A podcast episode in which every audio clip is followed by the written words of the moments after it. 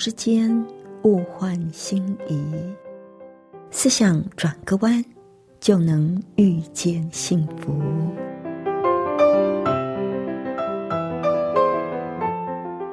这里是希望之声，我是唐瑶，邀请您和我一起在今天遇见幸福。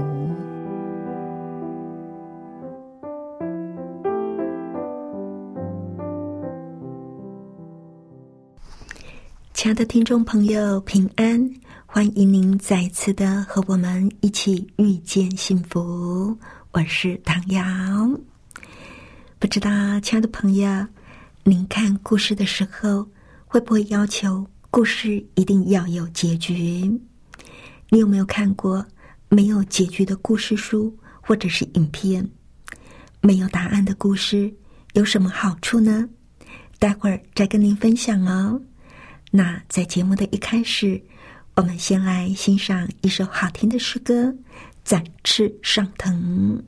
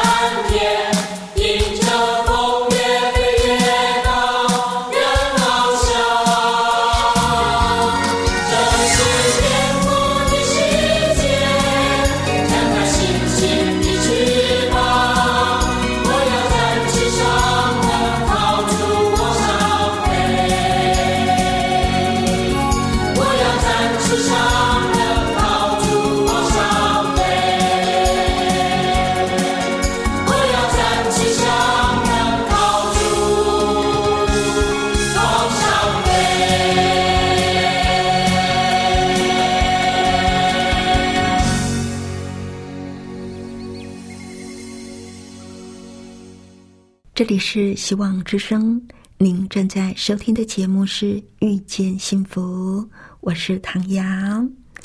今天要跟朋友您分享的这一个文章呢，叫做《故事不一定要有结局》。作者是在一家出版社工作啊。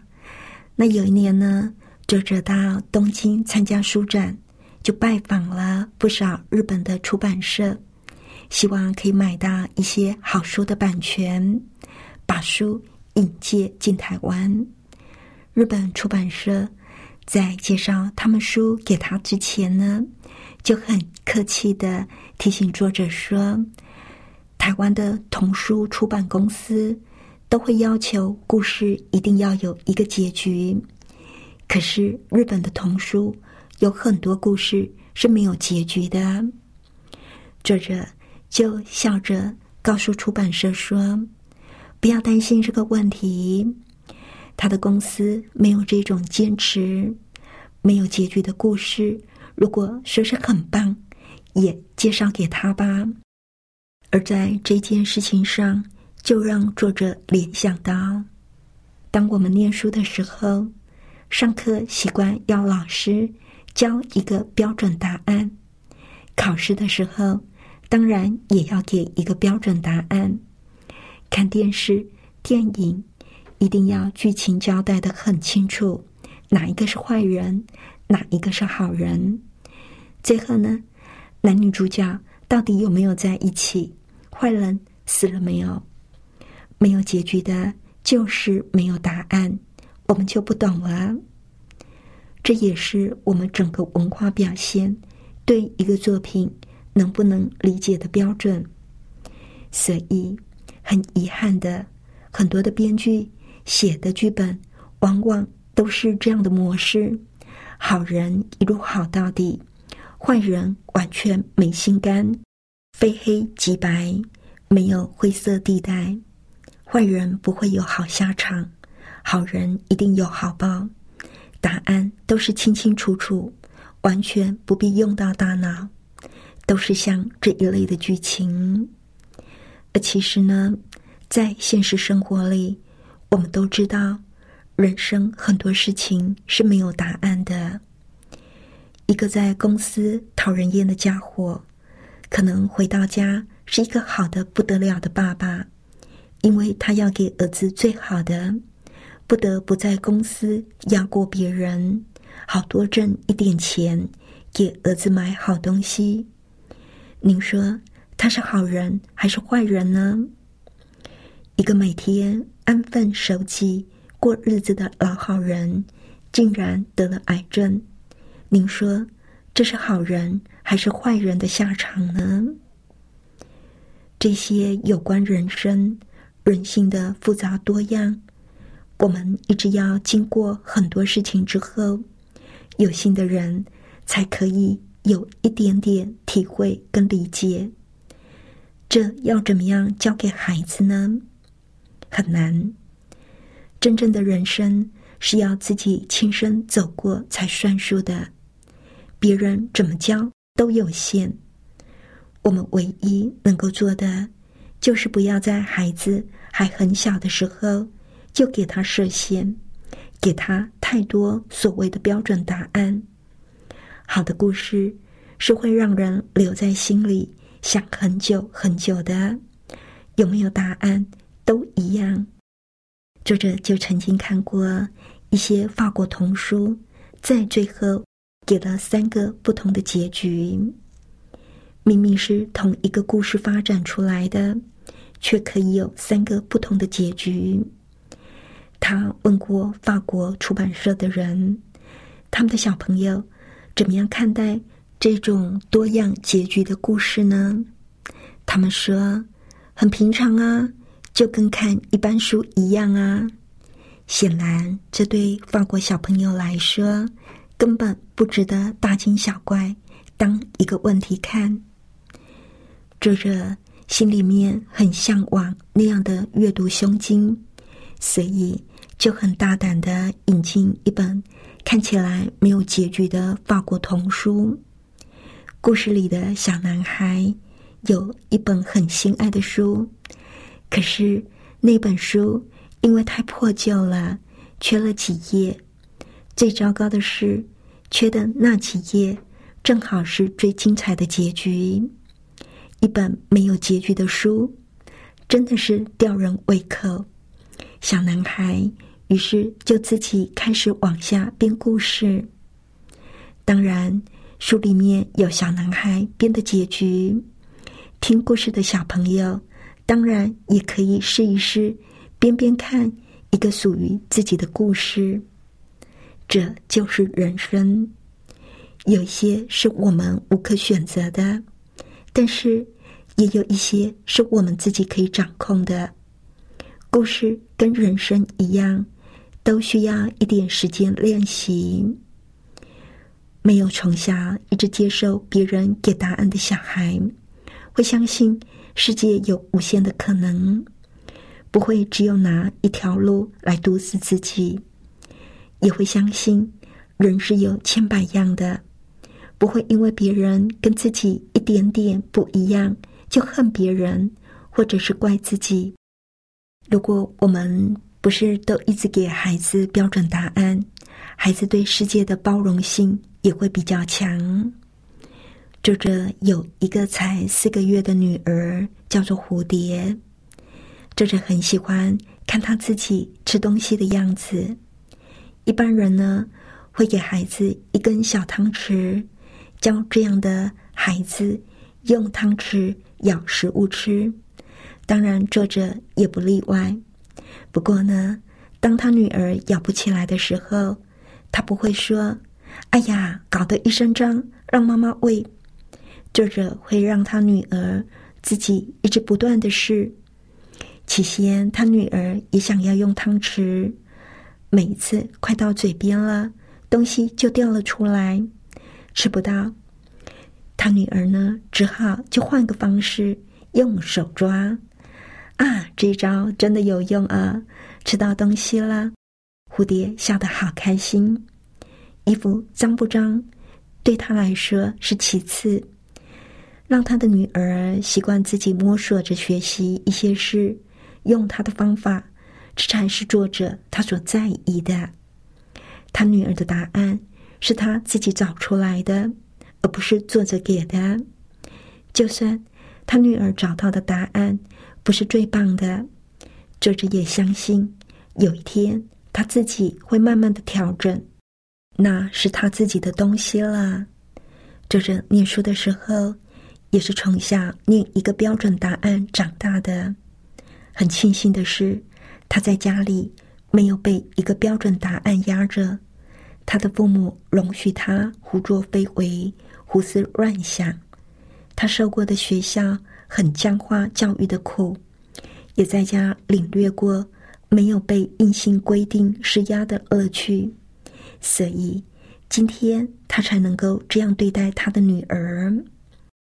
所以呢，他就想要告诉所有的父母亲：，我们每一个人对这个世界的了解，都只是一部分而已。不要急着给孩子答案，不要随便剥夺孩子自己尝试的机会，让孩子自己去看、去感受这个世界。没有答案的故事，其实有更多的可能。嗯，亲爱的朋友，你有没有念过这种没有结局的故事给你的孩子听过呢？或者，你曾经跟孩子一起改编过童话故事的结局，有没有这样做过呢？这其实是一种非常有趣的阅读方式啊！我曾经跟朋友的孩子改编过故事的结局，真的非常的有趣。小孩子的想象力本来就很丰富，当我们给孩子起一个头，他们就可以玩的不亦乐乎了。我曾经读过一位旅居德国的中国人，说到他的小女儿在上幼稚园的时候，里边呢居然有一堂课，就是为一则短篇童话设计一个不同的结局。刚开始，这个做母亲的。非常不解老师的用意何在？为什么要让孩子为故事安排不同的结局呢？这么小的孩子有办法做到吗？这个母亲就开始跟女儿脑力激荡，一起动脑，发挥想象力。在母亲的引导之下，她那幼稚园的小女儿思路慢慢的清晰，最后完成了一个不同结局的故事。后来，老师告诉她，在德国，无论是家长或者是老师，都把培养孩子抽象思考的能力当做教育里非常重要的内容，为。故事安排不同的结局，就是培养孩子抽象思考能力的一种方法。为一个故事设计出合乎逻辑的不同结局，做怎么样的行为会带来怎么样的结果，这个能够快速的帮助孩子提高他抽象逻辑的推理能力，让孩子在分析选择。舍弃跟讨论的过程里，提高他思辨的能力。对中国人，我们习惯培养孩子的记忆力，而忽视了培养孩子的思考能力。所以啦，亲爱的朋友，你也可以选择一个没有结局的童书，或者是和孩子一起改编故事的结局，让孩子多动动脑筋，就能够培养他们克服困难。解决难题的能力。其实，亲爱的朋友，您觉不觉得我们的人生也像是一本没有结局的故事书？结局如何发展，完全是决定在我们的手里。有些人的成长过程非常的艰辛，可是他们从来不埋怨，也不向命运低头。喜恩呢，是一个小男孩。由于父母离异，在复杂环境当中成长的他，求学期间不断的被黑帮游说入党。他们说：“你一个人活不下去的，加入我们吧。”他还经常会以金钱、毒品或者是朋友之间的义气软硬兼施，威逼利诱。但是。西恩并不想要过那样的生活，所以他坚持拒绝加入。没有想到，这惹恼了那些黑帮分子，他的家遭受攻击。西恩呢，只好被迫流浪。在寒冷的夜晚，西恩蜷缩在公园里的长椅子上，以书包为枕，外套为被，渐渐的进入梦乡。睡了一阵子，西恩发现深夜的公园并不安全，各种的犯罪交易常常在这里进行。不堪其扰的他想出了一个办法，就是利用放学之后还没有到夜深的时候，赶快补眠，到了半夜再起来，就着昏黄的灯光读书。那如果察觉到危险呢？他就赶快走避。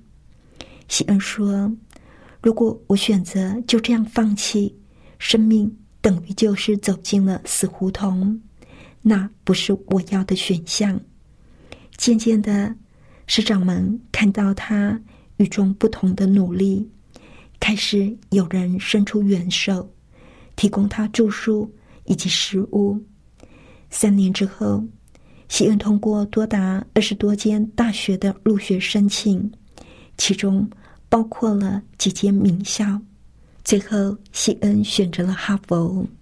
他说：“我期待有一天回家乡，帮助像我一样的年轻孩子们。”西恩他因着不放弃自己，也为更多的人打开了一扇希望的大门。亲爱的朋友。如果说西恩当初加入了黑帮，那故事的结局可能就是横死街头，或者是在黑牢里懊悔当初的决定了。有一句英国的谚语说：“你就是自己命运的建筑师。”而一个人所能够掌握的最大力量，就是选择的力量。所以，在选择做决定的时候，一定要认真的思考，这个选择、这个决定会带来怎么样的后果，怎么样的结局。在旧约圣经的生命记三十章十九节，圣经上说：“我今日呼天唤地向你做见证，我将生死祸福。”都沉迷在你面前，所以你要选择生命，使你和你的后裔都得存活。这是摩西在死之前向他的同胞所发出的肺腑之言。他勉励他的同胞谨守上帝的律法，因为这会让他们蒙福，让他们存活。亲爱的朋友，在我们的手里就掌握着自己的生与死、福与祸、幸福的人生或者是悲惨的人生。愿上帝帮助我们谨慎的选择自己人生的结局。最后呢，我们来欣赏一首非常动听的诗歌，再给我一次机会。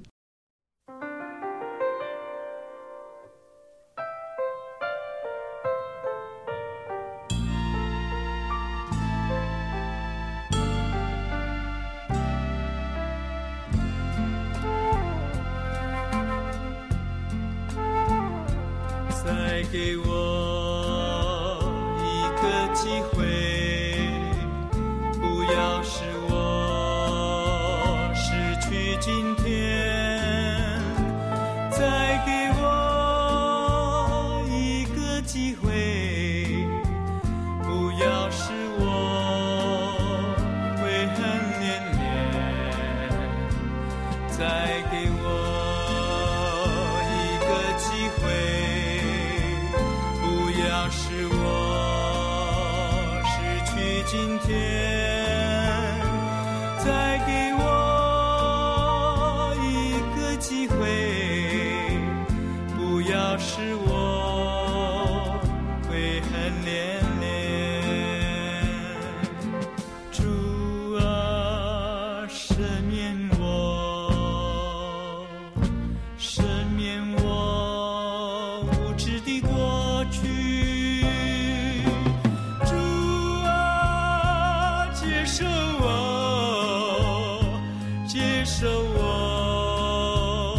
破碎的心灵，再给我一个机会，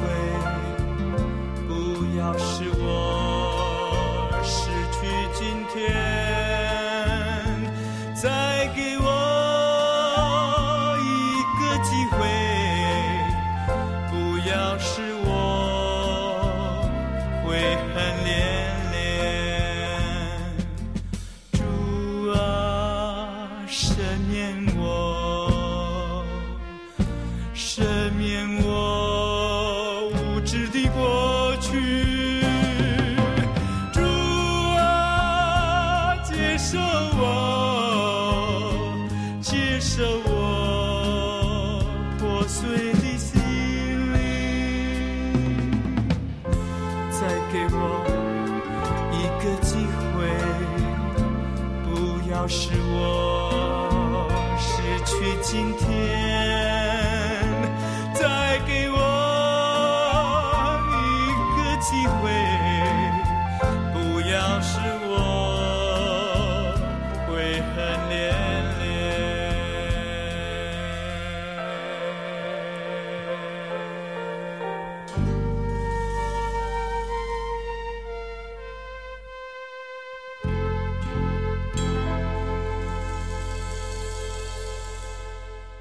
里是希望之声，您正在收听的节目是《遇见幸福》，我是唐瑶。谢谢您收听我们今天的节目，愿上帝赐福您以及您的家人。我们下一次同一时间再会喽，拜拜。喜欢今天的节目吗？或是您错过了精彩的部分，想再听一次，可以在网上重温。